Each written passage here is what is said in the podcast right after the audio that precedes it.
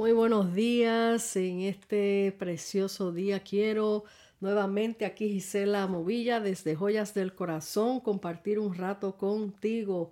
Un, un mensajito aquí que tengo muy interesante para meditar que se llama Separado para Él. Se titula Separado para Él. Presta atención. Dios no te escogió por tu grandeza ni tu inteligencia, porque a la verdad el hombre es corto de entendimiento, mas Jehová nuestro Dios conoce todo, es grande en sabiduría.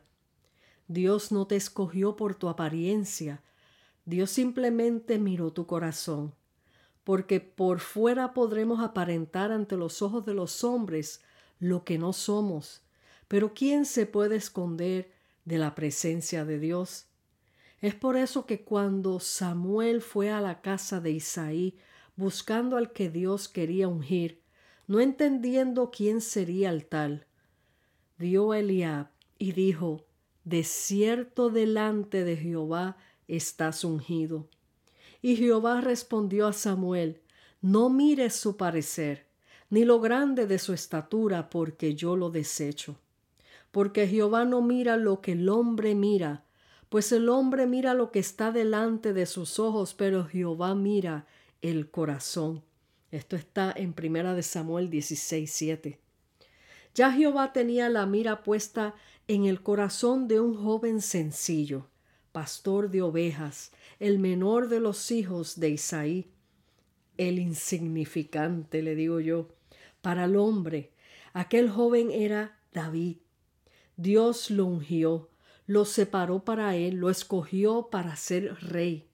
Para cosa grande lo llamó. Pero recuerda, él no lo escogió ni por su intelecto, ni su físico, sino que su corazón enterneció el corazón de Dios. Seamos puros e íntegros de corazón y Él te separará para cosas grandes.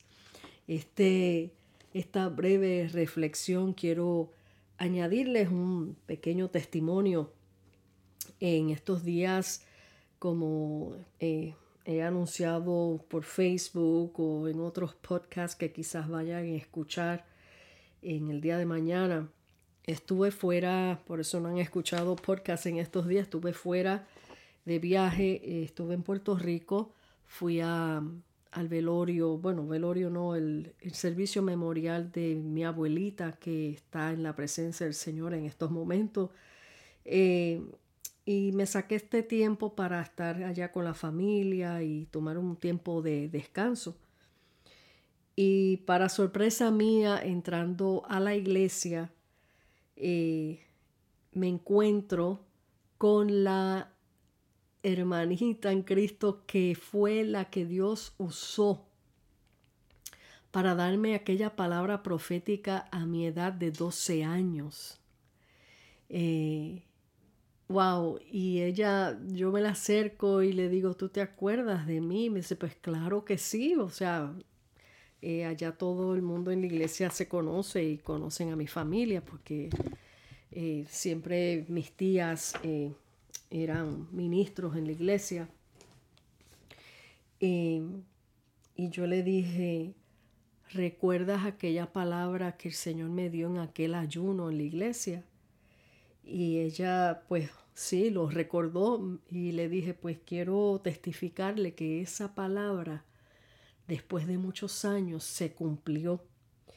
Eh, y esa palabra había sido, que ya le he contado en otros podcasts, que eh, vino el Señor usando a esta hermana, la trajo desde el altar hablando en lengua, se recuerdo muy bien que era un culto de ayuno y, de, ayuno y oración, era un sábado, y estábamos de retiro en la iglesia. Y ella estaba arrodillada en el altar y de momento el Espíritu Santo la tomó, la levantó y vino corriendo, hablando en lengua, vino corriendo hacia mí. Yo estaba sentadita eh, en una sillita allí en la iglesia y vino y puso sus manos sobre mi cabeza y me ungió. y me dio esa palabra profética, me, me decía misionera, misionera para Venezuela. Y bueno, como les he contado antes, para mí fue algo tan impactante porque yo pues eh, a, la edad de 12 años, un misionero en aquellos tiempos eh, que yo me criaba en Puerto Rico, pues ya uno tenía, ¿cómo se dice?, una visión de lo que los misioneros eran y este y para mí, eh, yo decía, yo misionera, yo me visualizaba vestida de blanco, con zapatos de enfermera blanco, porque eso era lo que yo recordaba en mi niñez. En aquel entonces eran más estrictos en los concilios, como un misionero vestía y bueno, lo que yo visualicé. Quizás no todo el mundo vio eso, pero, pero esa palabra a mí nunca se me borró de mi mente y de mi corazón crecí, me casé, pasaron muchas cosas en mi vida, llegó un tiempo que me aparté del Señor mucho por muchos años, pero esa palabra Dios me la traía a memoria, aún estando apartada, y yo decía, ¿qué de aquella palabra? O sea, hay tantas cosas que nos pueden decir en el camino y usted a la vuelta de la esquina se olvida. Pero ¿por qué esa palabra nunca la olvidé? porque era una palabra genuina de Dios. Cuando Dios habla, Dios marca y pone el sello sobre, la, sobre esa vida a quien Él le habló. Y yo aún apartada en momentos antes de entrar a una discoteca o algo así, Dios me traía de tiempo en tiempo esa palabra. Y yo me, yo me preguntaba, pero si Dios dijo esto, porque yo estoy aquí? Y yo en el momento no entendía, pero la palabra nunca se mudó de mi corazón. Eh, y esto que ustedes les acabo de leer acerca de cómo eh, David, tan jovencito, un muchachito, fue escogido para ser rey. Y fíjense, automáticamente que David fue ungido para ser rey no significa que ya le pusieron una corona y empezó a reinar. No, pasaron años antes de él ejercer este, este reinado, este cargo. De la misma manera, eh, cuando Dios me dio esa palabra, pasaron muchas cosas y muchos años.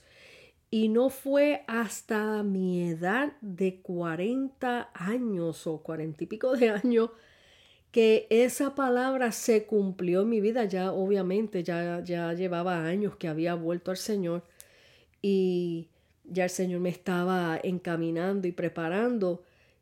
Y el primer viaje misionero que yo di fue Venezuela, tal como Dios lo profetizó.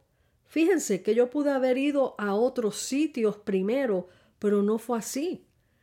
La palabra que el Señor me dio a esa edad de 12 años, Él me marcó, me marcó, me separó para Él.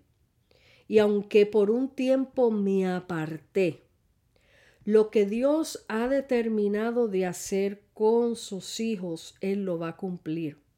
Cuando Dios habla, Dios cumple. Mientras nosotros tengamos vida, eh, esa palabra se va a cumplir. Y gloria al Señor que volví a los caminos del Señor. Él me, me, me, alcanzó y, y, me rescató, me limpió, me transformó y empezó a, a, a hacer cosas nuevas en mi vida para poderse cumplir esa palabra. Y así como yo le puse a David, que para muchos quizás él era el insignificante. Ah, ese muchachito ya está metido en el campo con las ovejas. Como que pensarían, este, su futuro es nada más el pastorcito de ovejas. Eh, y a lo, a lo, mejor por verlo sencillo, un niño, eh, pues no, no, no, no lo verían con el valor con que Dios lo vio. Fíjense, es una enseñanza muy grande y poderosa en poder ver cómo Dios separa para Él lo que Él quiere. y Él busca un corazón sencillo, un corazón humilde, un corazón íntegro, eh, que para muchos quizás, ah, no, este, eh, es una persona sencilla, no es preparada, no tiene título, no tiene esto. Eso es lo que Dios busca. Porque ahí es donde Dios se va a manifestar y se va a glorificar a través de esa vida. Ahí es donde Dios le va a cerrar la boca a los intelectuales con la sencillez de sus siervos. Es donde Dios le cierra la boca al diablo, porque Dios hace como Él quiere. Y recuerdo también muy bien eh, que Dios eh, hizo conmigo en un viaje. Eh, yo fui a Venezuela en dos ocasiones en dos años consecutivos fui a Venezuela. Y Dios se glorificó y hizo cosas preciosas, grandes en ese lugar.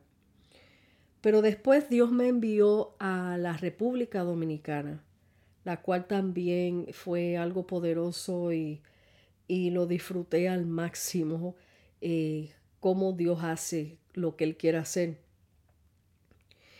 Y allá en la, en la República Dominicana, Dios me lleva a, de momento me, antes de yo llegar a la República Dominicana, me había, la que me iba a hospedar, mi hermana, ay Dios mío, perdón, el nombre se me fue, Lucy, mi hermana Lucy Acevedo, ella ahora reside en el Canadá pero fue la sierva que Dios utilizó para hospedarme y abrirme camino allá. Eh, pues ella me contacta y me dice que la iglesia donde ella asistía eh, había un ministerio de profesionales. Y me llama, mira, eh, hay un ministerio de profesionales que quieren que tú les vayas a ministrar específicamente a ellos, aparte de la iglesia en un servicio especial para ellos. Y yo no entendía mucho qué se refería ella y que el grupo de los, de los profesionales. Y yo le dije, ¿cómo así el grupo de los profesionales? ¿A qué tú te refieres? Me dice, bueno, es un ministerio eh, de, de, que hay de profesionales que son, son abogados, son médicos, maestros, psicólogos, y me empezó a mencionar todas estas, estos títulos de toda esta gente. Y yo dije, ajá, ellos necesitan que tú les ministres y quieren saber el título de lo que tú les va, de lo que se va a hablar. Y yo, bueno, dame un tiempito que el Señor me diga qué es lo que Él quiere hablarles y yo te mando a avisar. Bueno, rapidito que enganché el teléfono con ella, yo me quedé fría yo dije y le dije al Señor, Señor, pero ¿cómo es que tú me mandas a mí? Que yo no tengo ningún título. Yo no tengo ninguna academia de universidad, ningún título que yo le puedo enseñar a profesionales. O sea, yo me quedé eh, eh, un poquito espantada en el sentido de que pero ¿cómo pretenden que alguien que no tenga una preparación como la de ellos vaya a, enseñarles o que vaya a llevarle algún mensaje? Y yo me, me, asusté. Y fíjense que ahí es donde el Señor se glorificó. Yo le pedí al Señor qué es lo que tú quieres, eh, que yo hable con ellos y ahí el Señor me dio el tema, que fue vístete Atrévete a ser diferente y vístete para triunfar. Eran dos mensajes en uno. Y creo que ya les he dejado grabado en algún podcast por ahí de ese título. Y bueno, yo me lancé por fe, porque como era el Señor quien me estaba enviando cosas que el Señor me diga que haga, yo las hago sin preguntar mucho. En ese momento pregunté porque me impactó que que ellos pidieran esto. Bueno, cuando yo llegué a esa iglesia y me tocó ministrar a estos hermanos, era un grupo, eh, era un grupo como, creo que habían como 14 personas más o menos. Y nos sentamos todos eh, en forma de círculo en un salón aparte de la nave de la iglesia y llevé, la llevé una guitarra y empecé a cantar con algunos temas, algunos himnos y después empecé a ministrarles la palabra de lo que el Señor me había dado. Y para sorpresa mía, wow, yo veía como todos estos hermanos tomaban notas como estudiantes, pero, pero con esa... Eh, con esa hambre, como que si hubiesen descubierto algo nuevo, algo fresco, y era una palabra sencilla que estaba llevando de acuerdo a mis capacidades, pero también fue una palabra dirigida por el Espíritu Santo, obviamente. Así que esas son las cosas que Dios hace cuando Él te separa para su gloria. Para muchos quizás eh, aparente ser alguien insignificante. Pero acuérdate que Dios no mira lo que ve el hombre. Dios mira tu corazón. Dios mira tu sencillez. Dios mira tu integridad. Dios mira tu obediencia. Y Dios mira eh, que tú estás dispuesto a hacer la voluntad del Señor. Y a esos son los que Dios busca y son los que Dios utiliza, usa para su gloria y para hacer cosas grandes, no para uno, sino para Dios. Así que espero que este mensaje te dé, que te dejo en este momento como testimonio de que no te sientas poca cosa cuando Dios te llame. Solamente dile, heme aquí Señor, para que soy bueno. Así que Dios te bendiga, Dios te guarde, que la paz del Señor reine sobre tu vida. Aquí te deja tu hermana y amiga en Cristo, Gisela Movilla, desde Joyas del Corazón. Hasta la próxima.